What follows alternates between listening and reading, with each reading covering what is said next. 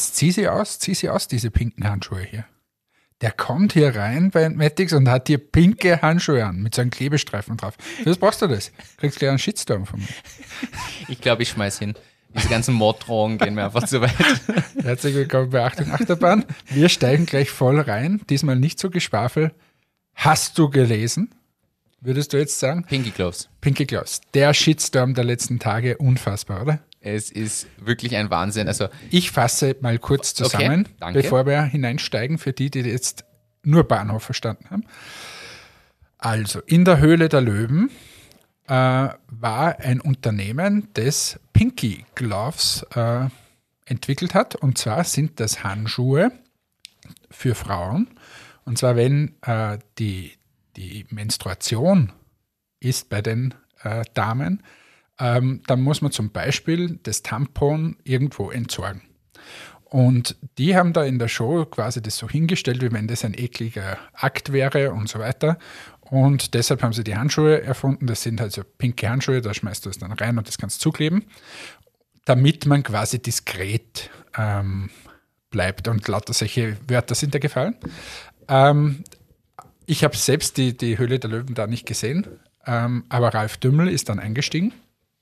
Und es haben viele auch noch gelistet. Also zum Beispiel bei Müller weiß ich es, die haben, haben gelistet. Ja. Und dann gab es einen riesengroßen Shitstorm. Und zwar, ähm, weil das natürlich äh, die natürlichste Sache der Welt ist und äh, ziemlich viele Schubladen, sagen wir mal, bedient worden sind. Pink, alles, Pinky Gloves so genannt und so weiter. Umweltschutzthema, Kunststoff und so ist gekommen. Alles Mögliche. So, und ähm, da gab es einen riesen Shitstorm und, was man auch sagen muss, die Gründer waren jetzt, sagen wir mal, im Vermeiden dieses, dieses Shitstorms nicht die besten. Also es gab da wohl zwischenzeitlich ähm, auf der Instagram-Seite durchaus ein paar Stories, die da so geteilt wurden, wie Männer sind intelligenter wie Frauen und so. Ähm, das jetzt so nicht unfassbar Schwierig. beiträgt oder Frauen sind immer schlecht gelaunt während der Periode. Lauter solche Themen äh, haben sie dann eh runtergenommen und wo ist es geendet? Das Produkt wurde vom Markt genommen. An dieser Stelle möchte ich sagen, die Karina aus meinem Team hat sich furchtbar aufgeregt, äh, wie das herausgekommen ist und so weiter. Hat gesagt, hast du gesehen und so weiter, das ist eine Frechheit. Und dann habe ich zu ihr damals gesagt, Karina, der Markt wird es richten. Und der Markt hat es gerichtet und dieses Produkt wurde jetzt quasi aus allen Regalen genommen, äh, wurde überall herausgenommen aus den, aus den Listungen und ich glaube, sie haben es generell eingestellt. Ja, und sperren, äh, also werden das, ins, äh, werden das Unternehmen äh, zusperren. Ah, das weiß ich noch gar nicht. Komplett, weil das war nur auf dieses Produkt ausgelegt. Ah, okay. Und da kommen wir aus meiner Sicht auch zu einem kritischen Thema. Egal, was man davon hält, egal wie, für wie Ja, blödsinnig und man das... Morddrohungen. Das ist, Ja, um genau. das abzuschließen, Das- quasi diese Erklärung. Wir haben es ja versucht, jetzt möglichst emotionsfrei mal darzustellen, was die Situation ist. Die haben jetzt auch noch Morddrohungen bekommen. Also die Gründer. Und genau das ist einfach, da, da sind die Punkte, wo ich ehrlich sage, also irgendwo geht es weit. Völlig unabhängig, was man davon hält oder nicht hält, ähm, wie man das findet und und und. Aber ich bin klar der Meinung, Morddrohungen müssen überhaupt nicht sein. Also völlig egal, was ist, sowas, also so an diese persönlichen Anfeindungen und, und solche Themen müssen nicht sein. Es darf jeder drüber meckern und sagen, ich finde das nicht gut, aus den und den Gründen, sei jedem gerechtfertigt. Aber die Leute so weit dahin zu treiben, dass die quasi von sich aus zusperren, finde ich auch schwierig, denn ich hätte einfach gesagt, ja, okay, man kann sich von mir aus aufregen, aber wenn es keiner kauft, dann ist es auch eine Marktresonanz und dann müssen sie eh handeln und Da was bin ich ändern. bei dir. Ich hab wieder referenzierend auf mein Gespräch mit der Karina, habe ich damals gesagt, du musst es trennen von der emotionalen Schiene und das, was dich quasi persönlich stört und dem Produkt an sich. Weil aus meiner Sicht das Produkt an sich hat wahrscheinlich sogar Berechtigung oder ist. Die Frage ist, wenn es wer kauft, dann hat es Berechtigung. Genau, So. richtig. Der, der Markt bestimmt, was, Genau. was ja. Jetzt ist es so, dass so ein massiver Shitstorm gekommen ist, dass eben quasi die Händler gesagt haben, na, das will ich nicht mehr verkaufen und so weiter. Es geht halt sehr stark in so eine Werteebene, aber darum hat es in dem Fall eh der Markt gerichtet. Das, was halt schwierig ist zu diesem anderen Thema, ähm, da, da gibt es halt unterschiedliche Meinungen und das ist wie bei vielen Dingen im Leben, ähm, da, dass, das, dass man das halt äh, gut oder nicht gut finden äh, kann und der eine findet das äh, besser oder schlechter. Es ist halt ein, ein sehr dünnes Eis, auf dem es sich dort bewegt wurde. Mein Problem ist ja nach wie vor, dass ich es nicht gesehen habe und ich nicht weiß, ob sie es wirklich in so eine dramatische Schublade geschoben haben. Äh, dann finde ich es schon auch verwerflich, muss man sagen. Ich glaube, dass aber, um das äh, abzuschließen, ich glaube, es ist generell schwierig, heutzutage noch Damenprodukte zu machen als reines Männerteam. Ich glaube, das ist tatsächlich eine Sache, die es unheimlich schwer macht, weil die Akzeptanz trotzdem eine andere ist. Ich glaube zum Beispiel, dass der Shitstorm niedriger ausgefallen wäre, wenn das zwei Frauen wären. Mit dem gleichen Produkt. Ich glaube, der Shitstorm wäre gekommen, aber nicht ansatzweise so extrem. Ja, wobei, wenn dem wirklich so ist, diese Frauen-Männer-Diskussion, die geht mir auch schon ziemlich auf den Senkel. Also es ist mir, wie gesagt, oder mehrfach schon gesagt, egal ob es eine Frau oder ein Mann ist. Und dass man das diskutiert, können wir auch in der Politik schauen. Jetzt die Grünen in Deutschland haben eine Dame zur Spitzenpolitikerin gemacht und es wird die ganze Zeit diskutiert, ob das quasi die Dame das kann und hin und her. Yes. Das ist doch ein Oberschwachsinn. Ist doch komplett egal, ob es eine Frau oder ein Mann ist. Gerade in Deutschland, wo jetzt die Kanzlerin war. Ja. Aber ähm, ja, also dieses ganze Thema lassen wir es hinter uns. Aber wir haben es zumindest angesprochen. Und ich, ich habe es als letzten Punkt bei mir drauf gehabt mit der Frage, sollen wir darüber reden? Also. Na sicher, Rema, wir sprechen, wir legen den Finger in die Wunde. Ähm, und jetzt deine, deine abschließende persönliche Meinung in zwei Sätzen. Ich halte mich da raus. Du hast dich raus? Nein, ich nicht. Ich positioniere mich da ganz klar. Ich, äh, und zwar als, als Papa von, von einer Tochter, ich finde, diese Themen gehören äh, enttabuisiert. Das und da, da, gehört mal, muss gesagt werden, dass das das Normalste der Welt ist. Und noch mehr Scheu auf diese Themen zu drücken äh, und sagen, das muss alles diskret sein und so weiter, finde ich eher schlecht. Sondern man sollte den Damen das Ganze noch einfacher machen und nicht noch schwerer. Das finde ich ein schönes Statement, da schließe ich mich gerne an, das finde ich schön gesagt. Aber das bezieht jetzt nicht das Produkt. Ich dachte, du wolltest was zum Produkt hören, weil da halte ich mich tatsächlich raus, weil ich also, will keinen Shitstorm für uns haben. ja, das Produkt ist mir eigentlich scheißegal. Um, um ehrlich zu sein, okay. habe ich immer schon gesagt, der Markt richtet das. Wenn ja. du ein gutes Produkt hast, wird es wahrscheinlich angenommen werden. Wenn es ein schlechtes Produkt ist, wahrscheinlich nicht. Schön gesagt. Ja, sind wir doch ja, gleich mal mit dem. So, tschüss. War eine, war eine schöne Folge. Haben wir das auch wieder. wir hören uns morgen wieder mit den nächsten sieben Minuten. Aber das wäre vielleicht ja besser. So jeden Tag sieben Minuten? Ja, jeden Tag aber immer so das. Das ist immer so ein Thema. Ja, aber äh, wäre wahrscheinlich spannender für alle. Ja, dann, dann schnippel ich das hier einfach. Dann sagen wir Danke fürs dabei sein. Bis zum nächsten Mal. Hallo und herzlich willkommen. ich habe dieses nächste stehen bei mir.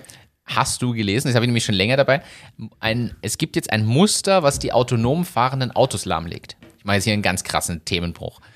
Ist es, dass irgendwer, was ich schon mal gesagt habe, auf einer Kreuzung sich wer hinsetzt und sich nicht überfahren lässt. Ja, quasi, aber sie halten, die haben ein T-Shirt mit einem Aufdruck oder ein Schild in der Hand, wo ein ganz bestimmtes Muster ist und die Kameras können mit diesem, diesem, diesem Muster quasi nichts an. Sie können das nicht deuten. Ein QR-Code. Müssen ist, irgendwas bestellen. Also die sind, die kommt, die können, es sind fahrunfähig. Nicht nur, dass sie einfach stehen bleiben, weil da ist ein Hindernis, sondern sie sind in dem Moment fahrunfähig, weil sie wissen nicht, was sie tun sollen. Und da gibt es jetzt, gibt's jetzt ein, zwei so Muster, die Forscher entdeckt haben und damit kannst du dein autonom von das Auto lahmlegen quasi für den Moment. Ja, ist gut entwickelt. Das ist ein kleiner Bug, sollte man auf die Issue-Liste geben und dann abarbeiten. Ich vermute mal, dass das sowieso gemacht wird, aber ich finde spannend, wie leicht es ist. Und spannend fand ich auch zu dem Thema, was wir reden immer über autonom fahrende Autos. Und was schon stimmt, auf der anderen Seite reden wir eigentlich darüber, mehr Leute in ein Fahrzeug, jetzt vielleicht nicht während Corona, aber ansonsten, äh, es gibt ja diese Zeichnung die, oder dieses Bild, kennst du sicher auch, so und so viele Personen brauchen so und so viel Platz, wenn sie in Autos sitzen, wenn sie ja. im Bus sind, wenn sie auf Fahrrädern sind und so. Und da gab es jetzt ein schönes Gleichnis, wo einfach die Darstellung war, so viel brauchen sie jetzt mit Autos und so viel brauchen sie später mit Autos, wo sie nicht mehr lenken. Und das ändert nichts an dem Problem, dass zu viele Autos unterwegs sind und die Städte zu voll sind, was Verkehr angeht und dass der öffentliche Verkehr gestärkt wird. Und ich finde, das ist ein guter Punkt, über den wir auch mal sprechen könnten, weil ich finde schon, dass das immer außen vor gelassen wird. Wir sprechen immer über autonom fahren und hier und da, aber es redet keiner darüber, dass wir eigentlich weniger Autos brauchen sollten. Und doch die ja, anderen da müsste halt der öffentliche Verkehr ein bisschen ausgebaut werden. Weg vom Individualverkehr hin zur öffentlichen Verkehr. Da haben wir ja schon mal eine gute Idee hier geliefert, wie man das angehen könnte. Was haben wir gesagt? Na, gratis für alle. Ah ja, stimmt, ja. Das wäre gut. Gratis für alle ist immer gut. Also wenn du Pizza gratis machst für alle, dann werden viele Pizzen verkauft werden. Wahrscheinlich. Oder abgesetzt verkauft werden sie dann. Bis, es, bis alle so gesättigt sind, dass keiner mehr kommt. So, ich habe gehustet. Ähm, ich habe jetzt was anderes für dich. Ich bin jetzt mal selbstkritisch. Wir haben, Ja. wir haben, willst du jetzt einen Jingle einspielen? Nein, ich warte, das Gibt's ist so eine Ankündigung, da bin ich lieber bereit. Ähm, weiß ich nicht, ob wir es vielleicht unter Step by Step geben. Äh, nimm Step by Step und dann mache ich eine Überleitung. Step by Step legst du los. Step by Step machst du es groß. Und zwar, wir müssen ja wieder mehr sprechen über unsere eigenen Unternehmen. Und ich habe ja vor Wochen und Monaten mal gesagt, ich stelle Vertriebsleiter ein für Professional und dann geht alles straightforward. Wie auf einer geraden Autobahn. Die Route 66 des Vertriebs werden wir aufziehen und alles wird super gut gehen und Step by Step gehen wir zum Welterfolg. Ähm, ja, vielleicht gibt es da einen kleinen Seitwärts-Step oder einen Step zurück. Ähm, und zwar, ähm, und ich, ich möchte hier wirklich nicht schönreden, sondern äh, nur mal erzählen, wie es einem so geht im täglichen Tun. Und zwar, wir haben einen ganz tollen Vertriebsleiter eingestellt in Deutschland, den Marco. Ja, netter Und- Typ. Habe ich auch schon kennenlernen Ja, dürfen. wirklich, wirklich sehr, sehr gut. Und äh, die Aufgabe von Marco waren im Prinzip drei Dinge. Das eine ist, unsere, unsere Sparte Professional einfach bekannter machen. Der zweite, dass wir bei Großhändlern und großen Key-Accounts. Und Nummer drei, ähm, eigenen Außendienst aufbauen und da halt ähm, wirklich auch dahinter sein, rausfahren, Gas geben. Und äh, jetzt ist es so, dass wir äh, schon ein bisschen, wenn man schaut, wie viele gerade offen haben an Friseuren draufgekommen sind, ei, ei, ei, ei, so viele sind da das äh, gar nicht. Ähm, und jetzt sind wir, und das ist eben das, was ich, was ich äh, sagen möchte, dass man nicht immer nur geradeaus und durchziehen und die Pläne, die man gehabt hat, genauso umsetzen. Ähm, das werden wir jetzt nicht machen. Marco konzentriert sich jetzt viel mehr auf das Thema Großkunden. Wir gehen auch ein bisschen internationaler. Wir haben einfach im Prinzip die Strategie etwas adaptiert und beobachten jetzt quasi den Markt mal, wie sich das alles darstellt. Und dann äh, werden wir schauen, dass wir quasi Außendienst klingt ja so groß, aber so wir, wir wollen einfach so ähm, Entmatics Ambassadors haben, die quasi auch schulen und so weiter, um einfach uns noch bekannter zu machen. Und mit dem warten wir jetzt aber nochmal, weil selbst wenn jetzt alles offen hätte, will keiner irgendwie Besuch empfangen in diesen Zeiten. Und da haben wir dann schon mal ähm, ein bisschen adaptieren müssen. Ja, ich wollte es nur mal selbstkritisch sagen, ist mir eingefallen, haben wir gedacht, vor ein paar Wochen haben wir gesagt, na, da bauen wir auf und bauen wir auf und bauen wir auf. Und in Wahrheit kommt man beim Bauen dieses Hauses drauf, hm, vielleicht sollte ich doch hier noch eine Ziegel links und eine Ziegel rechts. Ja, aber da kann man nur drauf kommen, wenn man mal loslegt. Es Genau. gibt Dinge, die kann man, wenn man es nicht schon zehnmal gemacht hat, also wenn du jetzt nicht dein elftes Haus baust, sondern das allererste Mal, dann wird es immer Dinge geben, auf die du erst beim Machen kommst. Und da gebe ich jetzt den ultimativen Tipp. Und zwar, das ist quasi mein Lebensmotto für, für den Beruf. Wenn du, und na, warte mal, das kostet jetzt eigentlich ziemlich viel für die, die zuhören, weil da könnte man ein ganzes Beratungsbusiness, glaube ich, draus hochziehen. Aber Also an dieser Stelle bitte auf PayPal gehen und dann Achtung, Achterbahn Gmail machen. Tagessatz 2000 Euro, kein Problem. Ähm, nein, aber der ultimative Tipp ist, oder so erkläre ich es immer. Wenn ich jetzt hier stehe und mein Ziel ist, sagen wir, drei Kilometer weit weg und ich sehe es so leicht diffus, vielleicht so ein bisschen Nebel umschlungen, dann kann ich sagen, ja, dort möchte ich hin, das über das. Dann gibt es die Leute, die sprechen die ganze Zeit über dieses Ziel, wenn sie das erreichen und so weiter. Und sehen es aber nicht mal und wissen gar nicht, wie, wie schwierig der Weg dorthin wird und so weiter. Und mein Tipp ist, einfach mal loszugehen. Und dann wird man draufkommen, nach sagen wir 500 Meter, ui, ich bin vielleicht leicht in eine falsche Richtung unterwegs oder, uh, da kommt ja ein ganz starkes Tal, da muss ich das irgendwie ausweichen und so weiter. Oder ich muss mal drei Schritte zurück und dann doch nochmal die andere Genau. Weggabelung nehmen. Aber weil, warum? Weil ich das Ziel viel genauer sehe. Weil ich es einfach, weil ich viel näher gekommen bin dem Ziel. Ähm, auch wenn ich vielleicht ein paar Meter mal in die falsche Richtung gelaufen bin. Und das ist mein ultimativer Tipp. Einfach mal zu machen, Fehler zu machen.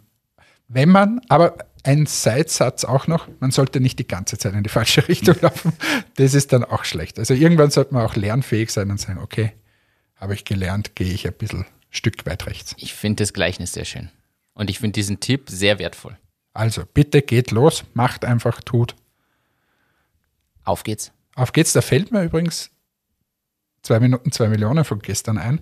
Da war so Hast ein, du geschaut? ja, Dann erzähl mir. da war so ein junges Startup, äh, der Boy St. Marie oder so hat das geheißen. Das waren, und zwar Schüler, die haben, ähm, oder von seiner, seiner Tourismusfachschule, und die mussten ein Praktikum machen. Jetzt haben aber in Corona alle Hotels und so zugesperrt. Ja. Und weil sie aber dann nicht in die nächste Schulstufe durften, haben sie einfach gesagt, passt, da machen wir ein eigenes Lokal auf. Jetzt haben die in dieser Zeit ein Restaurant aufgesperrt, haben sich quasi selbst angestellt, nur für diesen Praktikumsding. Und es war so erfolgreich, dass sie das Ganze äh, per Franchise rausgeben wollen. Wie genial ist das denn? Ja, der Boys and Marie, glaube ich, hat das geheißen. Und das finde ich auch cool. Die sind einfach mal gegangen, haben Fehler gemacht und so weiter. Ähm, ja, finde ich cool. Ich finde es wunderbar, weil du mo- motivierst gerade wieder alle einfach loszugehen, sich was zu trauen, diesen Gründerspirit zu spüren. Und an das nach so vielen selbst, Jahren. An sich selbst zu glauben. Und das nach so vielen Jahren. Der, wo, wo ich vor dir sitze, komplett gehörgeschädigt schon und so. War das jetzt eine Anspielung? Das war eine Anspielung auf meine Ohrenschmerzen. Äh, wie, wie heißen die? The Boys and Marie. Ich glaube, ja. So irgendwie hat das geheißen.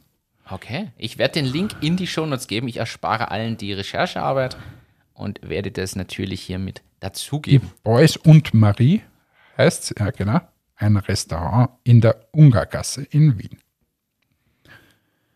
Okay. Finde ich, äh, finde ich tatsächlich interessant, weil in diesen Zeiten sich zu trauen, ein Lokal zu öffnen oder ein Franchise-System mit der Geil. ungewissen Zukunft, das erfordert schon was. Übrigens, der Bitcoin ist gefallen, nur dass du das weißt. Ich weiß. Haben wir vor kurzem mal gesprochen, du hast gesagt, ah, da kaufe ich, da kaufe ich. Und jetzt Na, ist er ja, gefallen. nee, Moment, ich habe gesagt, äh, grundsätzlich kann man schon noch in Bitcoin investieren. Man sollte das halt im Auge behalten. Und jetzt übrigens mit dem gefallenen Kurs, jetzt wäre die Zeit, wo man Ja, tatsächlich kaufe ein, kaufe ein. Apropos Bitcoin, Bitpanda, haben wir schon mal drüber gesprochen. Eines der meistgefundetsten Startups Österreichs. Unicorn, wenn ich mir jetzt nicht hier wieder aus dem Fenster lehne, äh, haben wir drüber, haben wir besprochen, sicher haben wir das Alles besprochen. haben wir besprochen. Merkst du Die nicht, haben- was wir reden hier? Die haben äh, seit gestern, seit heute die Möglichkeit, also heute ist Mittwoch, also für alle, die es hören, ist schon ein Tag alt, die haben jetzt die Möglichkeit auch, äh, du hast als User die Möglichkeit auch Aktien zu handeln über ihre, ihre Plattform und ihr Portal und zwar auch Fractional Shares. Bisher kaufst du ja immer eine Aktie von irgendwas und du konntest nicht 0,3 Aktien kaufen. Und dort gibt es jetzt die Möglichkeit, auch Anteile zu kaufen. Das heißt, wenn du dir keine ganze Apple-Aktie leisten kannst, weil dir ein paar tausend Euro einfach zu viel sind, kaufst du halt nur 0,1 Apple-Aktie. Und das findest du super. Ich finde, es ist nennenswert, weil es tatsächlich eine Neuerung ist und was anderes ist. Eigentlich ein Wahnsinn, dass das überhaupt noch nicht gibt. Ja, weil es, glaube ich, nicht so leicht abzubilden ist im Hintergrund wieder. Weil wahrscheinlich kaufen die Braucht man die wieder einen ganzen, Programmierer. ja, aber von den Aktien hin zu was Greifbaren. Gestern bei zwei Minuten, zwei Millionen, habe ich, hast du Schluck aufgehabt? Ich habe an dich gedacht. Ich, vielleicht. Und Erzähl's zwar. Warum? war da Blobber.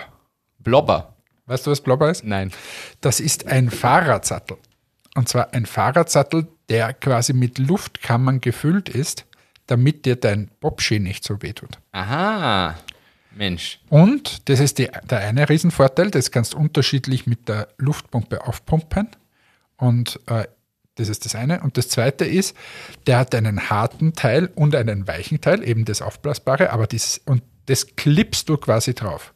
Das heißt, du kannst diesen weichen Teil runterklippen ähm, und somit kannst du deinen Sattel mit ins Büro nehmen und wenn es nass ist und so, dann klippst du nachher das wieder drauf und ist auch gleichzeitig eine Wegversperre. Da habe ich an dich gedacht, weil ich mir gedacht habe, eigentlich eine gute Idee. Ich fahre nicht Rad, weil mir immer das alles so wehtut. Kann man sowas brauchen? Der Leo Hillinger war so kritisch.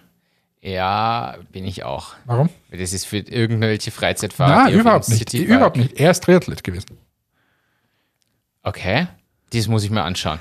Das, da, da möchte ich mir den Pitch anschauen, weil grundsätzlich ist beim Fahrrad, also Fahrradsättel sind tatsächlich ein schwieriges Thema. Man sucht lange Wir nach dem machen das richtigen jetzt Sattel. so. Wir schreiben, oder du schreibst dem Ja. Herrn Blobber und Blobber heißen die? Blobber. Blobber. Ja? B-L-O-B-B-E-R, glaube ich. Ähm, und schreibe ihm und sag, du stellst dich zur Verfügung zum Testen und dann wirst du hier in der Show sagen, ob das gut oder nicht gut war. Passt? Das mache ich. Produkttest. Bin ich, ich muss mal den Pitch anschauen. Ich bin, ich bin kritisch, weil grundsätzlich ein Sattel, je größer und gepolsterter er ist, umso weniger ist er eigentlich geeignet für sportliche Warum? Ziele. Weil du viel mehr rumrutscht auf einem weichen Sattel. Äh, du, du hast ja viel mehr Fläche, wo sich irgendwas bewegt und hier und da. Das kann bei manchen Leuten ganz gut sein, aber es kann auch sehr mühsam sein. Aber meine Frage, da gibt's, hat der Leo Hillinger erzählt, es gibt Carbonsättel, da ist überhaupt nichts mehr gepolstert. Richtig. So. so. Wie, wie ist das jetzt? Darf ich da ein bisschen indiskret werden? Frag. So. Du hast ja, wenn du als Mann auf so einen Sattel gehst, zwischen den Beinen einfach Genitalien. Hat man, ja. So. Hat man mit Doppel-N. Ja, wo, wo, wo Sind die. sind die dann? Also es kommt ja erst, man muss unterscheiden zwischen, zwischen den verschiedenen Fahrradtypen und dem Outfit, was die Leute anhaben. Zum Beispiel die, da kann ich es dir nicht mehr beantworten, die Mountainbiker, die diese eher weiteren Hosen anhaben und so. Ich habe keine Ahnung, die fahren aber auch mehr im Stehen. Also ich keine Ahnung, wie das da ist. Äh, ich gehöre zu der Kategorie, die diese sehr engen Radhosen anhaben. Weißt du, die, die so oder so Geil. mäßig durchsteckt Richtig geil. so durch einen Tannebaumtrichter gezogen und, dann, und äh, da Für alle Österreicher Christbaumtrichter. und also da steckst du sehr eng drin in den Ja, jetzt mal wurscht, ob du eng damit, drin steckst, ja, aber, na, und damit hast du ja aber die Möglichkeit, gewisse aber es wird ja nicht nach hinten oder nach vorne gespannt. na du, sicher, du legst die nach oben. Wie? Das ist, du legst die nach oben, damit du nicht drauf sitzt. Wirklich? Ja. Also, Wie, ich, da ist alles nach oben, nach vorne weggelegt. das mache ich zumindest so, ja. Okay?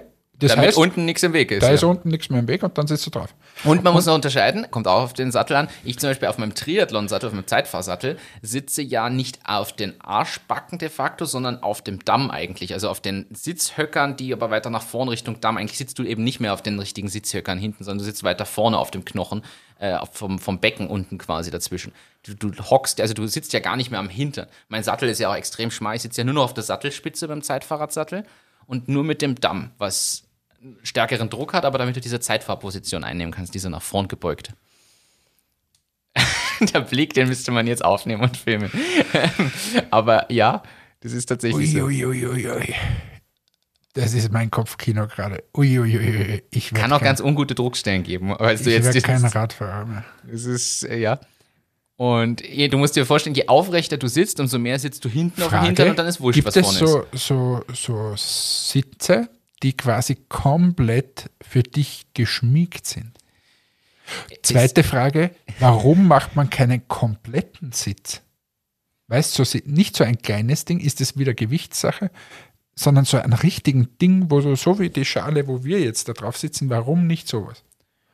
weil du du musst ja du musst ja treten können, du musst ja die Oberschenkel bewegen können. Deshalb haben ja Sattel die Form, die sie haben, weil du ab der Hüfte abwärts links und rechts die Beine vor und zurück bewegst. Und damit diese Bewegung versuch mal zu treten, während du in so einer Schale sitzt, da bist du blockiert. Achso, ich bin nur vom Vespa fahren, brauche das. Und durch die Tretbewegung ähm, brauchst du den Platz. Und deshalb sind die Sättel immer, Sättel immer so spitz.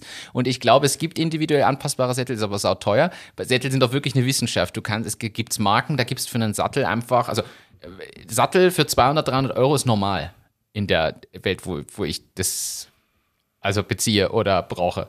Das ist normal. Wie viele, wie viele Sättel hat man da so?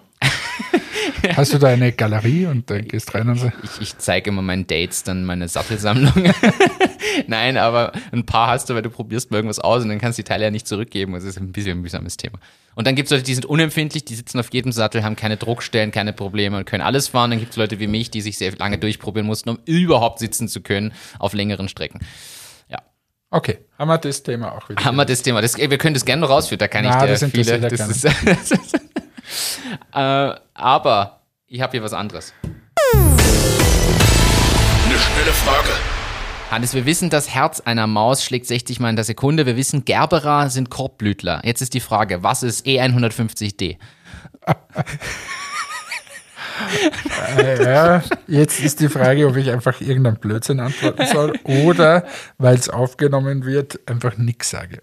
Na, E150D. Hast du eine Vermutung, was das ist? Sag's. Du hast es schon konsumiert. Ich, ich weiß nicht. Es ist Zuckercouleur.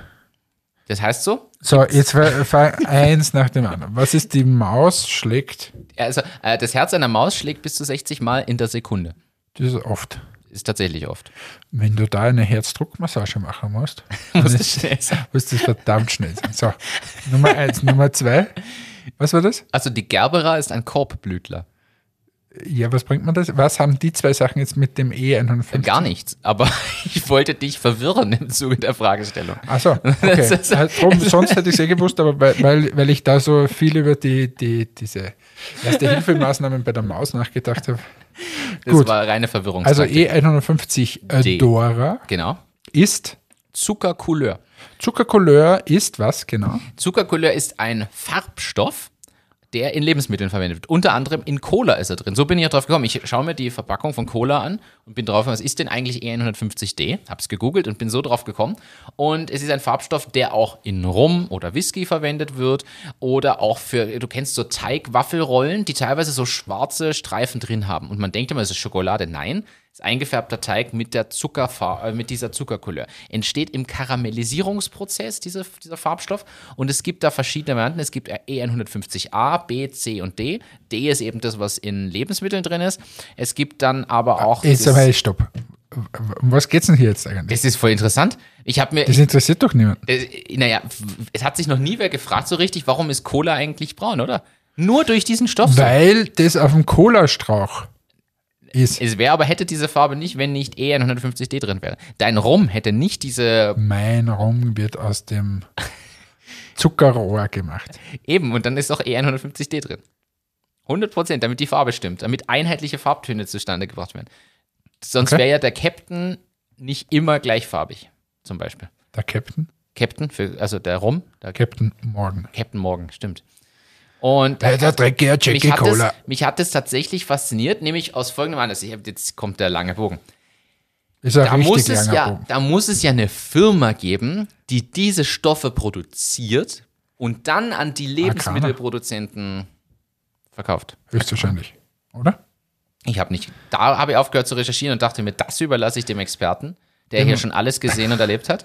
Der kann mir das Genau. Ich bestimmt nehme mal sagen. an, die Agrane. Apropos, fällt mir gerade ein, haben wir nicht letztes Mal gesagt, dass ihr eine coole Geschichte erzählt. Das ist viel Ja, das spannender kommt, als kommt deine, auch noch. Kommt, als deine kommt, komischen. kommt ja noch. Jetzt gedulde dich. Ah, Ja, ich wollte jedenfalls hier ein bisschen Bildungsauftrag erledigen. Und jetzt weiß jeder, was E E150D ist und wofür es verwendet wird. Und dass dem aus 60 Mal in der Sekunde ein Herzschlag das, na, die, erstens das, aber auch das andere ist deswegen. Aber hast du gewusst, da dass muss es das- eine ganze Industrie dahinter Ja, geben. sicher. Es geht, Ja, aber das sind Themen, über die denkt man nicht nach. Ja, pff, nur weil du drü- nicht drüber nachgedacht hast. Aber hast du drüber nachgedacht, dass eigentlich die Cola, Fanta und Sprite anders schmecken als wie in unserer, in unserer Jugend? Ja, Warum? weil sich die, weil sie die Rezeptur verändern und wahrscheinlich immer mehr Zucker reinhauen. Na, Stevia ist jetzt. Aha, haben sie inzwischen Stevia Ich drin? glaube. Super. Super, na, haben wir das wieder. Also wenn jetzt da irgendwelche Lebensmittelexperten unter euch sind, die dieses Thema wahnsinnig interessiert, dann bitte noch gern mehr Informationen. Der Martin lässt es dann nächstes Mal 25 Minuten vor. Hauptsache, du kannst über Pinky Gloves sprechen und ich darf nicht über Zuckercouleur. So, jetzt aber ich, ich, ich, will. Zucker, ich will Zuckercouleur nicht schlecht machen, um das geht es ja gar nicht.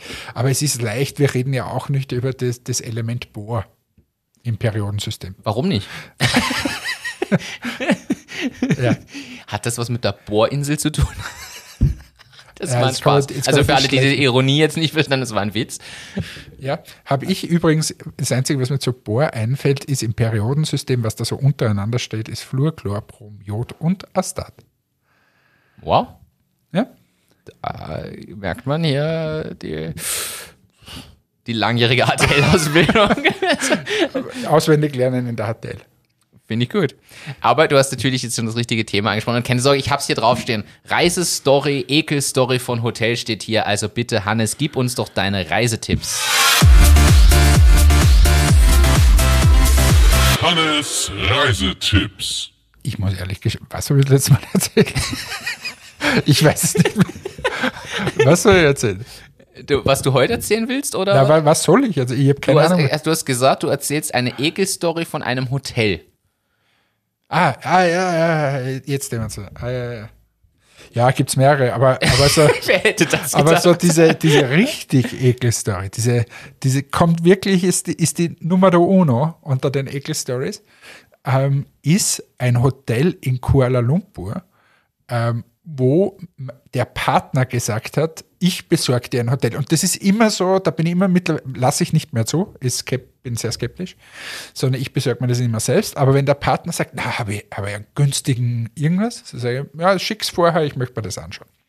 Gut, in dem Fall war ich noch nicht so ähm, educated, bin dort hingekommen, habe ein super Hotel. Vier Sterne, glaube ich, oder keine Ahnung. Ähm, bin dort reingegangen und das kann man sich vorstellen, wenn man mal nach Kuala Lumpur fliegt, das ist jetzt nicht ums Eck. Also du bist jetzt da nicht 3 Minuten 15 hingegangen, sondern da bist du schon einiges unterwegs, da mit so einem windigen Taxi dorthin.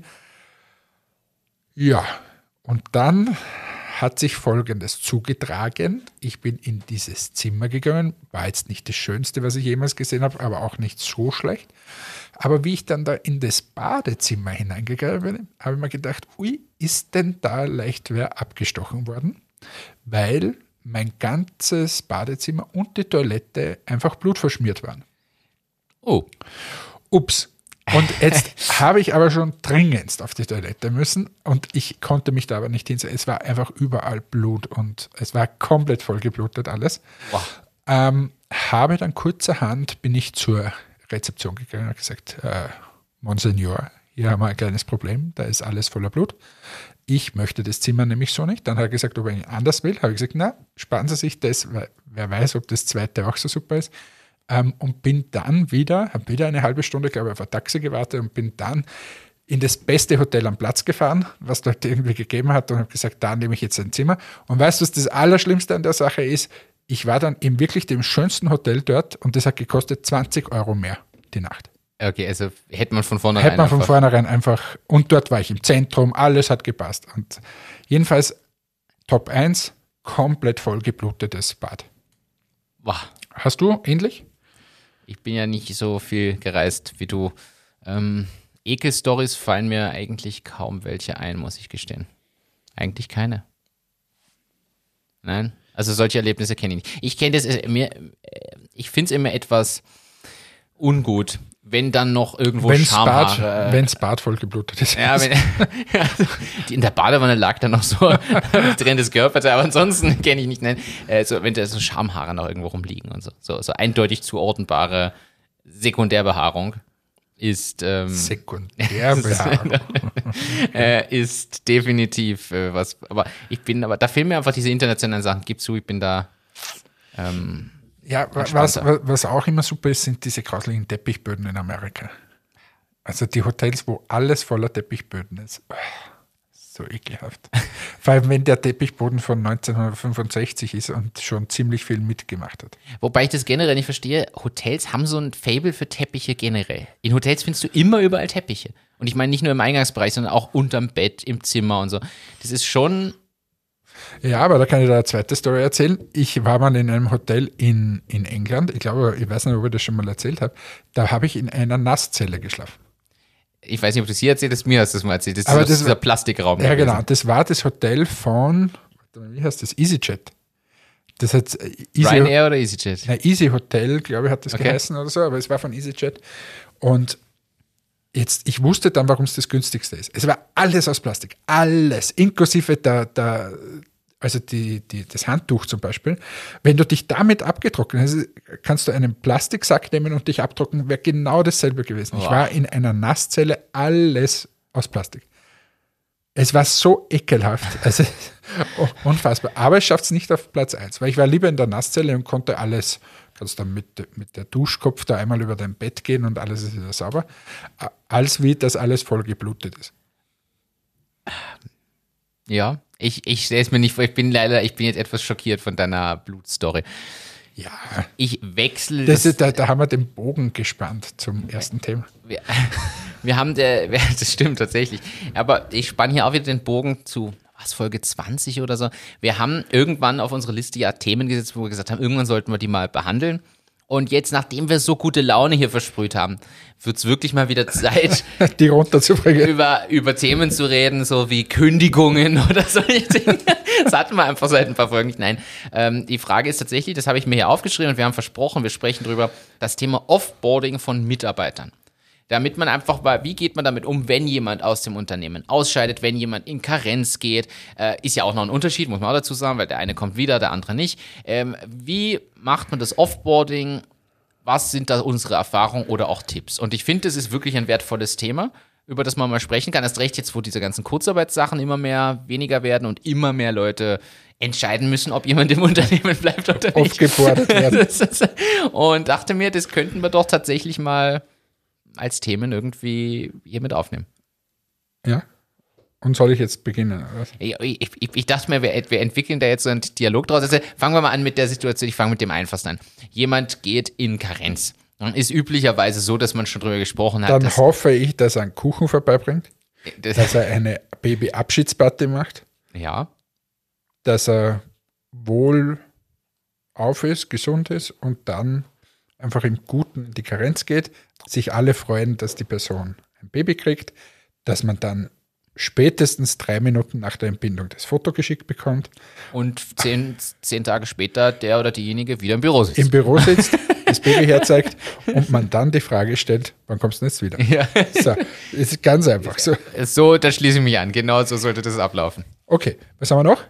Wir haben die Situation, jemand verlässt das Unternehmen und vielleicht jetzt nicht in der Probezeit, sondern gehen wir davon aus, der oder diejenige war eine Weile da und hat sich einfach entschieden, dass es nicht mehr passt, aus welchen Gründen auch immer, und verlässt das Unternehmen. Dann hoffe ich, dass er einen Kuchen mitbringt, Fotos von der Entbindung schickt.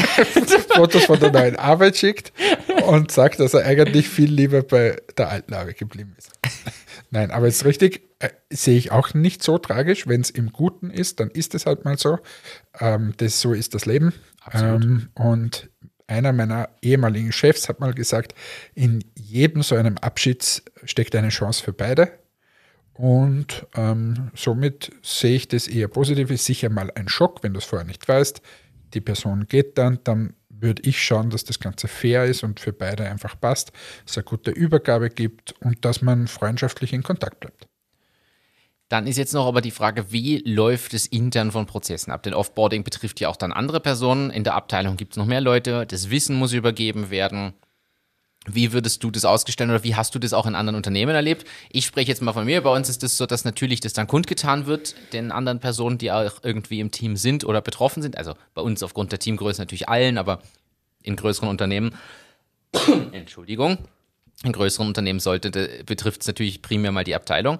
Und dann wird schon ein Plan gemacht, bis wann ist der oder diejenige denn noch da, was an Themen muss noch irgendwie abgeschlossen werden, wo einfach quasi man kurz vor Fertigstellung von dem Thema ist, was der oder diejenige wirklich noch machen kann und was für Themen sollten übergeben werden und an wen werden sie übergeben. Weil nicht immer die Zeit ist, dass man wen neuen schon sucht, findet und einarbeitet in dieser Übergabezeit. Manchmal schafft man das zeitlich und manchmal auch nicht. Und ich finde es aber wichtig, dass man sich da vorher Gedanken macht und gemeinschaftlich auch mit der Person, die geht, diesen, diese paar To-Dos quasi erfasst. Nichts hinzuzufügen. Siehst du das ähnlich? Sehe ich genau gleich. Einfach im, im guten Miteinander und meistens ist ja auch so, dass der, der geht, ja nicht äh, einen Groll hat, sondern sich einfach verändern will oder irgendwas und dann einfach, ja, man sieht sich immer zweimal im Leben und das ist auch mein Tipp, einfach im Guten gehen und schauen, dass man noch seine Hausaufgaben macht und fertig. Wie siehst du das, oder siehst du es irgendwie anders bei jemandem, wo man als Arbeitgeber, Arbeitgeberin proaktiv entscheidet, dass der oder diejenige nicht mehr dabei ist? Ja, das handhabe ich ganz anders. Also dann ist bei mir eigentlich in 99 Prozent der Fällen eine Freistellung. Weil, Ab sofort. äh, ab sofort, weil es meistens, ähm, ja, also es Unruhe stiftet, sagen wir es mal so. Das heißt, für alle jetzt nochmal, die das mit dem Wort vielleicht so nichts anfangen können, weil sie die Situation nicht kennen, heißt Freistellung bedeutet bezahlte, bezahlter Urlaub, wenn man so will, unter, wobei Abbau des Bestandsurlaubs meist auch inkludiert ist schon in den Vertragswerken, aber die Person muss nicht mehr zur Arbeit erscheinen oder aus dem Homeoffice Genau. arbeiten, sondern ist bis zum Austrittsdatum weg. Genau, also das heißt, ich habe heute die, treffe heute die Entscheidung, dass du, Martin, nicht mehr da bist. Ich sage dir das. Und dann packst du bitte deine ganzen Sachen und ähm, dann gehst du und kommst quasi nie wieder. Ähm, meistens ist dann gut in der Situation zu sagen, du kannst schon wiederkommen, aber jetzt lass mal die erste Emotion verfliegen. Und ja, genau. Aber so mache ich das, weil ich mir dann in der Situation einfach nichts mehr erwarte. Kommt wahrscheinlich ein bisschen auch auf die, auf die Position an, was wer macht und wie es macht und so. Aber ich erwarte mir eigentlich nichts mehr. Und das ist eine Quälerei für alle. Ja, und kann auch die Stimmung ziemlich nach Zieht unten. die Stimmung nach unten und ob es das wirklich wert ist. Und für die Person selber ist es natürlich auch super, weil die wird dann freigestellt. Also die Situation ist schlecht, aber grundsätzlich ist dann gut, der, der beste, beste Möglichkeit, weil die Zeit hat, erstens den Schock zu verdauen und zweitens ähm, halt was Neues zu suchen. Wobei, was ich auch gelernt habe, finde ich schon, ich finde es schon, es kann auch schwierig sein, weil es auch von den Leuten falsch verstanden werden kann. Es kann nämlich auch extrem wenig wertschätzend wirken. Wenn irgendjemand wirklich gerade noch mitten in irgendwelchen To-Dos ist, wirkt es so, als ob mir ist eh völlig egal, ob das gemacht wird oder nicht oder wie weit du da schon bist. Ja, darum sage ich, Da es muss kommt ein man bisschen auf die, aufpassen. Und es kommt ein bisschen auf die Umstände und so natürlich an. Also, aber grundsätzlich bin ich da, ist ja nur meine persönliche Meinung, ähm, eher fürs Freistellen. Ich persönlich, ich würde sagen, es kommt auch noch auf den Charakter an.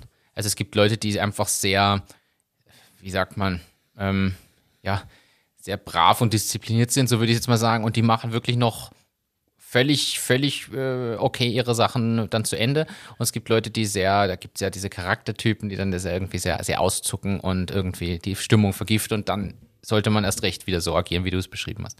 Ich finde, da muss man auch ein bisschen individuelles Fingerspitzengefühl ähm, haben manchmal. Ja. Ja, da haben wir doch diese, äh, ich glaube, da kann man sich vielleicht ein bisschen was mitnehmen. Bist du da schon mal, hast du da schon mal so eine richtig, ich sag mal, so gut Deutsch würde man sagen, bist du da schon mal auf die Schnauze gefallen? Aber hast du da schon mal so richtig ungute Erlebnisse, auch jetzt, jetzt nicht zwingend bei Entmatic, sondern in deinen früheren Jobs gehabt? Wenn ich wen gekündigt oder freigestellt habe. Oder dass sie wer bei mir gekündigt hat. Beide. Äh, Irgendwo in eine Richtung, das ist irgendwas so richtig, wo du sagst, ich boah, das, nein, äh, es ist natürlich keine angenehme Situation in der Regel, ähm, das ist eh klar, aber es ist dann am Ende des Tages, ähm, ja, also das Leben geht ja weiter, die Welt dreht sich Gott sei Dank weiter, es ist, bewahrheitet sich dieser Spruch, es ist für beide eine Chance. Ähm, also darum kann ich jetzt nicht berichten, dass für einen einmal extrem schwierig gewesen wäre. Ähm, was schon mal war, weiß ich gar nicht, ob ich da zu viel drüber sagen darf, aber ich, ich äh, verpacke es ein bisschen, aber es gab schon mal so eine Entscheidung, ist aber schon sehr lange her und auch nicht bei Entmatics und so. Aber da war es so, ja, wir mussten Kosten einsparen und diese Kosten hätten eine Person getroffen, die gerade in sehr schwierigen privaten Verhältnissen war. Und ich wusste, wenn ich das mache, dann wird diese Person sehr, sehr schlimm gebeutelt werden. Da war gerade Scheidung, da war gerade überhaupt kein Geld da und so weiter. Und wenn du den jetzt dann auch noch mal quasi auf die Straße setzt, nur weil du äh, ein bisschen Kosten sparen musst in einem großen Unternehmen, das, das konnte ich dann nicht mehr so vertreten. Ähm, das war eine schwierige Situation. moralisches Problem quasi Ja, eigentlich. genau. Also das habe ich dann auch nicht gemacht, aber sondern andere Lösungen angeboten zu dem. Aber das ist so. Übrigens, der, glaube ich, ist noch immer bei dem Unternehmen. Okay. Und ich glaube, er weiß nicht, dass, dass Das das, schon, schon mal extrem eng war. Aber finde ich, finde ich interessant.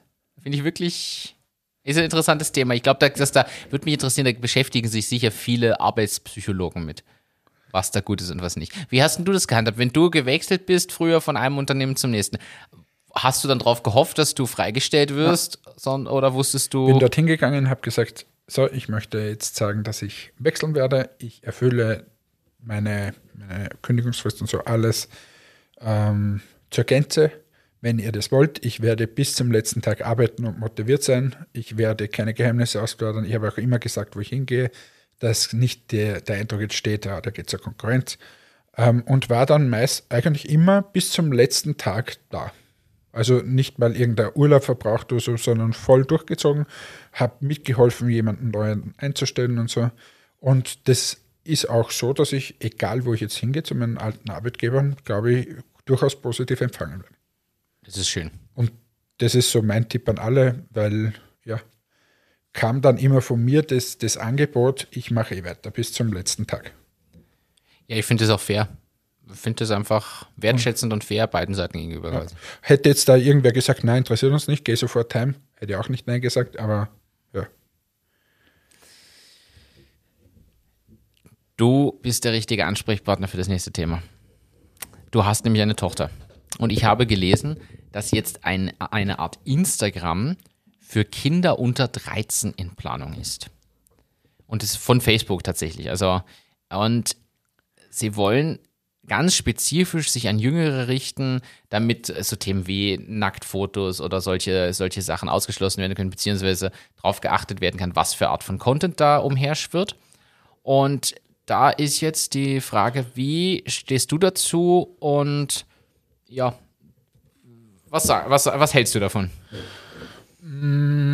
Äh, Ganz generell mal gesprochen finde ich, dass das Internet viel mehr reglementiert gehört, als wie es heute ist.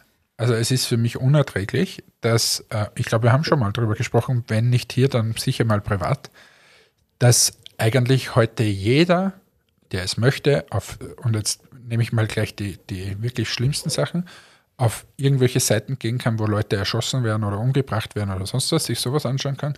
Jeder kann auf Pornoseiten gehen und so weiter. Und ähm, Ah, geht es? ich möchte das jetzt seriös abwickeln und ich wünsche mir von dir, dass du dem Ja. einen gewissen seriösen Rahmen gibst, ohne dein doofes Zwischendurchgeplappere. So, Punkt. Versprochen. Nachher können wir wieder lustig sein, das aber das ist passt. mir wirklich Ja, das ist- wichtig. hast es ja ist mir deswegen wichtig, weil ähm, wenn jetzt, ich glaube einfach, dass, bleiben wir beim Porno, äh, dort verändert sich natürlich Sexualität. Wenn, wenn früher, machen wir es so, wie wir jung waren und diese Sexualität entdeckt haben, haben wir maximal irgendeinen Playboy irgendwo ergattert oder irgendein Heftchen und dann haben wir gesagt, so, ah, das schaut ja so aus oder im Bravo hast du mal gesehen, wie das andere Geschlecht ausschaut und dann hast du dich herangetastet und hast gesagt, so, mein erster Schritt ist, wir küssen mal da, oder wir, wir begreif, greifen uns wo an oder und so weiter. Das hat dann eine gewisse Zeit gedauert und dann man, hat man irgendwann mal Sex gehabt und so weiter. So, und dann entwickelt sich Sexualität in dem Ganzen und das dauert natürlich eine gewisse Zeit. Heute ist es so, dass im Prinzip Sexualität und diese Pornos überall verfügbar sind. Und zwar nicht abgesondert nach, nach Kategorien, dass jetzt mal das Küssen irgendwo abgeht. Das interessiert ja irgendwie keiner. Es ist alles ohne Barriere im Internet frei verfügbar. So, hat zu dem zum Grund, und ich habe mir da schon sehr viel durchgelesen und auch sehr viele Dokumentationen gesehen, dass es quasi einen massiven Druck auf Jungen und Mädchen ausübt, quasi wenn du nicht mit zwölf Jahren schon dieses und jene, diese Sexualpraktik und jene Sexualpraktik gemacht hast, dann gehörst du quasi nicht mehr dazu. Weil im Internet machen sie ja auch das alles und äh, weiß nicht, bei den Männern ist so, dass jeder Pornostar drei Stunden da kann und warum kann er nicht drei Stunden? Lauter solche Schwachsinnssachen. Und somit kommt ein Riesendruck auf diese Generation Ja. ein, vor allem ein sexueller, und die können gar nicht sich, sich selbst entwickeln. Ähm, und da sind wir wieder auch ein bisschen bei diesem Pinky Gloves-Thema. Wenn du da den Druck auf diese äh, Generation gibst oder auf junge Mädchen in dem Fall und sagst, na, ist ja alles nicht normal. Oder durch einen Porno sagst, na, ist ja alles ganz normal, was da drinnen ist. Und du musst das jetzt mit 12, 13 oder 14 Jahren auch machen, äh, dann finde ich das massivst verwerflich. Und ich finde, dass da schleunigst Schranken vorgegeben werden müssen. Und zwar, dass das so nicht geht, dass man zum Beispiel Pornos tatsächlich erst ab einem gewissen Alter äh, schauen darf oder dass die breite Masse, es wird immer irgendwen geben, der das dann übergeht und so weiter. Aber grundsätzlich, dass das nicht so frei verfügbar ist wie jetzt. Ja. Das ist so ein Thema. Und das zweite Thema, was mir dazu einfällt, ist, es gehört dringendst reglementiert, was so diese Kinderpornografie und sonst irgendwas im, im Internet ist. Gibt es ja auch so Themen, wo dann irgendein äh, ein Junge sagt, na Mädchen, schick mir ein, ein Nacktbild von dir ähm, und die schickt es dann, weil sie, weiß nicht, zwölf Jahre ist und zum ersten Mal verliebt und dann schickt der das in der ganzen Schule herum. Und lauter solche Themen, das gehört rigorosest abgedreht, weil ähm, wenn man sich mal anschaut, was so die, die Selbstmordzahlen sind, die psychischen Probleme-Zahlen, äh, kommt es nicht alles nur von Corona und Co., sondern das kommt von solchen Sachen, kommt von Social Media, kommt von ganz vielen solchen Plattformen und Ja. das gehört dringendst reglementiert. So, das ist mein Statement zu dem.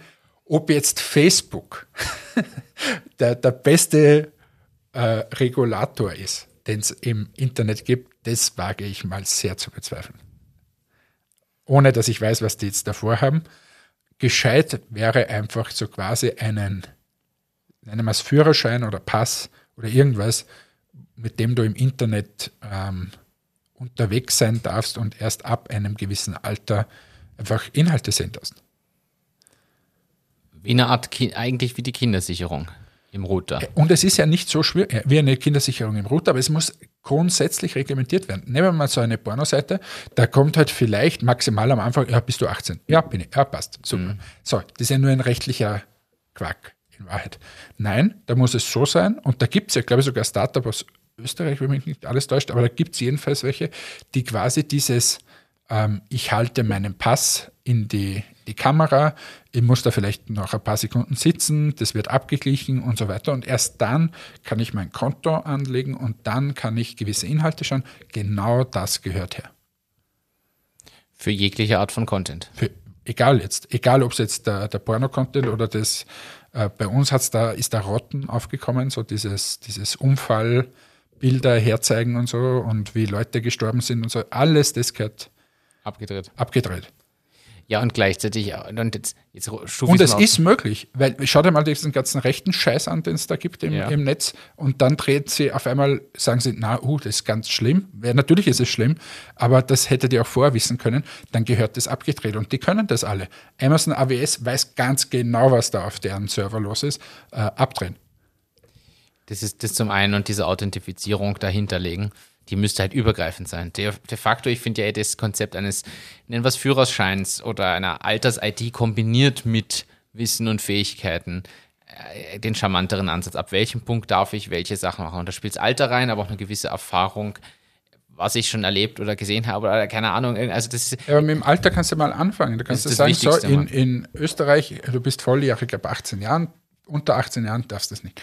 So, dann kann die Politik sich auseinandersetzen, wollen wir, dass Kinder mit 16 Jahren schon Porno schauen? Ja oder nein? Können wir sagen ja oder nein, egal jetzt, was dann die, die Meinung ist. Ähm, und dann ähm, ja, gibt man halt diese Seiten für 16 Jahre frei. Und dann können wir das nächste, ab wann darf ich ein Amazon-Konto haben? Oder ab wann darf ich dieses und jenes, ab wann darf ich ein Instagram-Konto haben? Was ist da reglementiert? Ja, genau so. Und, und da gibt es Altersgrenzen, so wie es für jeden Film Altersgrenzen gibt, wo es dann steht, aber der Film der ist jetzt ab sechs Jahre und der ist ab zwölf Jahre. Warum gibt es das nicht im Internet? Ich finde es ja schon bei Filmen schwierig oder wird ja auch schon zu wenig konsequent gemacht. Da ist halt diese Einstufung, ja, aber de facto klickst du dich durch Netflix durch oder passt kurz nicht auf und das Kind geht im Worst Case raus aus diesem Kindermodus in den anderen rein. Ja, weil es einfach einfacher wird. Aber ja, genau. es ist einfach eine, äh, ja, das gehört abgedreht und, und reglementiert. Und ich bin sonst nicht so der, der sagt, alles gehört reglementiert. Aber, gerade, aber da, aber in Na, dem Fall gehört es her. Es ist tatsächlich weil einfach wir müssen unsere, unsere Kinder und so schützen vor dem ganzen Schwachsinn. Und auch ich bin, bin auch nicht der große Freund, die Kinder äh, abzubilden auf Social Media. Also ich bin ja sowieso nicht auf so, oder sehr wenig auf Social Media, aber die Kinder da ständig hineinzustellen und dann auch noch im Badeanzug und so. Also du, man glaubt ja gar nicht, äh, wie viele ekelhafte Menschen, es, Menschen es da gibt. Und da, also ich finde, was der Olli Pocher zum Beispiel macht in Deutschland, ist teilweise einfach viel zu weit, geht viel zu weit, finde ich selbst teilweise ein bisschen menschenverachtend, was er da hochzieht. Und er zieht sein Business hoch. Aber es gibt einen Kern, den er auch immer wieder bringt, und das ist dieses, wenn Leute deren Kinder für irgendwas zur Vermarktung nach vorne zehren. Und dann hat die auf einmal nur ein bisschen einen kleinen Badeanzug an und da fotografieren wir das und dann schauen wieder irgendwelche so ekelhafte Pädophile da drauf. Ähm, das geht abgedreht. Ja. Das heißt, du findest grundsätzlich aber den Ansatz, dass es zum Beispiel ein Instagram für unter 13-Jährige gibt, im Kern gut. Ob es jetzt von Facebook unbedingt der, der richtige. Nein, das habe ich nicht gesagt. Ich habe gesagt, wenn die Gesellschaft der Meinung ist, keine Ahnung, was das Ding jetzt kann, dass ein 13-Jähriger das dort machen soll oder erleben soll oder keine Ahnung, was da geht, dann müssen wir uns dem Diskurs stellen und dann sagen wir, ja, passt, sowas wollen wir und dann geben wir das frei. Ich kann es mir ehrlicherweise nicht ganz vorstellen. Und ich gehe immer von meiner Kindheit aus. Bei meiner Kindheit war, glaube ich, bis zwölf Jahre oder so überhaupt nichts irgendwie. Da gab es nicht mal Internet. Da bist du Fußballplatz, hast deine sozialen ja. Kontakte und so weiter. So, das hat sich jetzt natürlich geändert. Leider. Jetzt, jetzt, jetzt spielen wir da irgendwas auf der Playstation oder so. So, und dann ist aber, selbst dort fängt schon an. Ja, wer darf denn da bei diesen Online-Spielen dagegen wen was spielen? Dürfen die wirklich alle Call of Duty oder wie das Zeug heißt, da mit sechs Jahren spielen, ja oder nein? Und das gehört reglementiert. Und irgendwann kommt dann auch die Frage, ja, aber darf Facebook jetzt für 13-Jährige das machen? können sie von mir aus machen, das Produkt würde ihnen recht geben, aber dann, wir müssen uns mal fragen, auch in Europa, wollen wir das, dass unsere Leute ähm, das machen oder nicht? Ja, das ist überhaupt nutzen, aber du, da, da hebst es ja, also du erweiterst jetzt den Gras.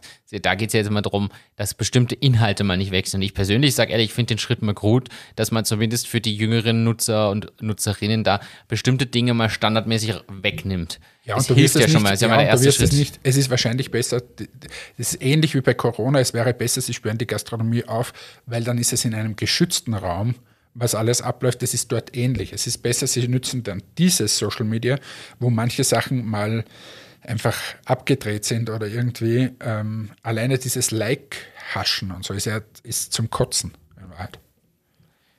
So, jetzt bin ich, ich bin jetzt ganz aufgeregt. Du hast dich jetzt in Rage hier geredet, äh, aber ich verstehe dich und das, vor allem, man merkt aber, dass natürlich du auch, dadurch, dass du Papa bist, ganz anders schon dieses Thema für dich am Schirm hast.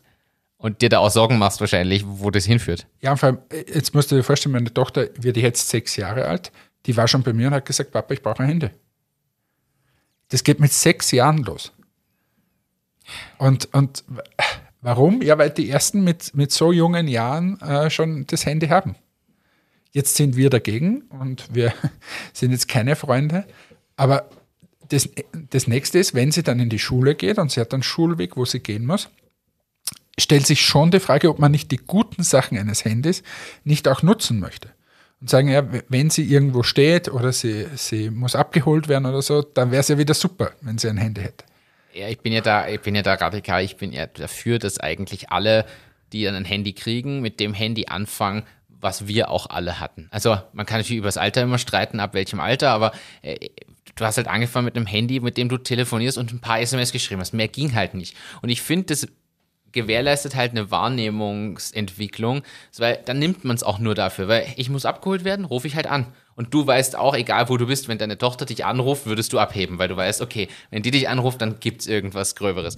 Und ich finde ja, dass da irgendwie diese, ich finde ja die Denkweise schwierig, dass jedes kleine Kind irgendwie ein iPhone braucht.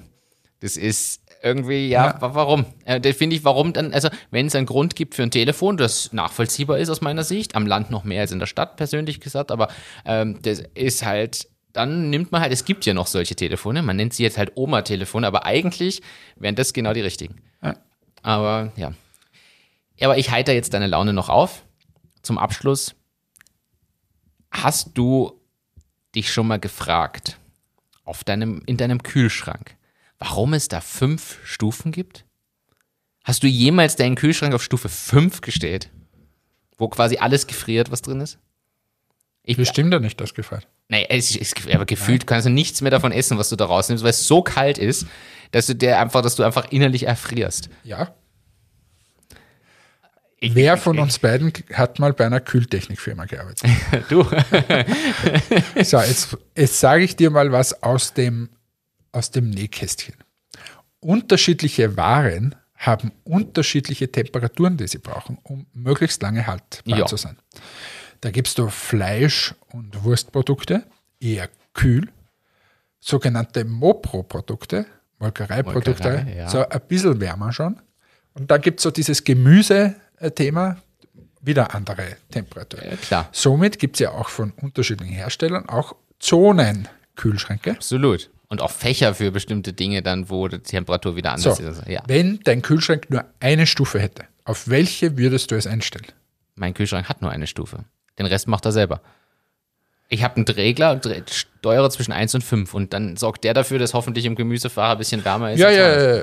Aber mein Kühlschrank steht im Winter zwischen 1 und 2 und Na, der, im übrigens, Sommer. der sorgt es dann nicht, dass da in dem Gefühl, sondern der hat hinten einen Verdampfer sozusagen und da, da ist dann oben oder dort, wo der Verdampfer sitzt, wahrscheinlich kühler und woanders. aber es ist halt technisch so gelöst, dass ich mich nicht drum kümmern muss. Da Ja, drei Temperaturen eins. Ich ja. kann halt nur einen Regler drehen. Aber wenn du jetzt zum zwischen 0 Beispiel, und 5. ja, aber wenn du jetzt einen, einen Kühlschrank hast und du nutzt den Kühlschrank zum Beispiel nur für Getränke. Du hast einen Kühlschrank, du nutzt ihn nur Ah, you für, für Flaschen. there. Dann würde ich ihn ziemlich kalt stellen. Wenn du einen hast, wo du nur äh, Gemüse hineingibst. Ziemlich warm stellen. So, ich habe es beantwortet. ich Aber- habe wieder mal den Service-Tipp gegeben. Und, äh, aber ist schön, dass du der Techniker von uns beiden bist. In diesem Sinne wünsche ich allen eine schöne Woche. Es hat mich gefreut. Ich bin jetzt nicht mehr in Rage. Ich arbeite jetzt weiter. Wünsche allen wirklich eine schöne Zeit. Es wird hoffentlich schön draußen. Leider, wenn ihr, glaube diese Folge hört, dann regnet es draußen. Donnerstag soll es regnen. Aber dann am Wochenende soll es schön werden. In diesem Sinne wünsche ich euch eine gute Zeit. Tschüss, ciao, Papa. Euer Hannes. Dankeschön fürs Einschalten, danke fürs Dabeisein. Schickt uns euer Feedback, eure Fragen, auch in technischer Hinsicht. Der Hannes erklärt sie gerne. Und deshalb sagen wir Danke, bis zum nächsten Mal. Schönen Tag, schöne Woche, schönes Wochenende. Wir hören uns. Ciao, ciao.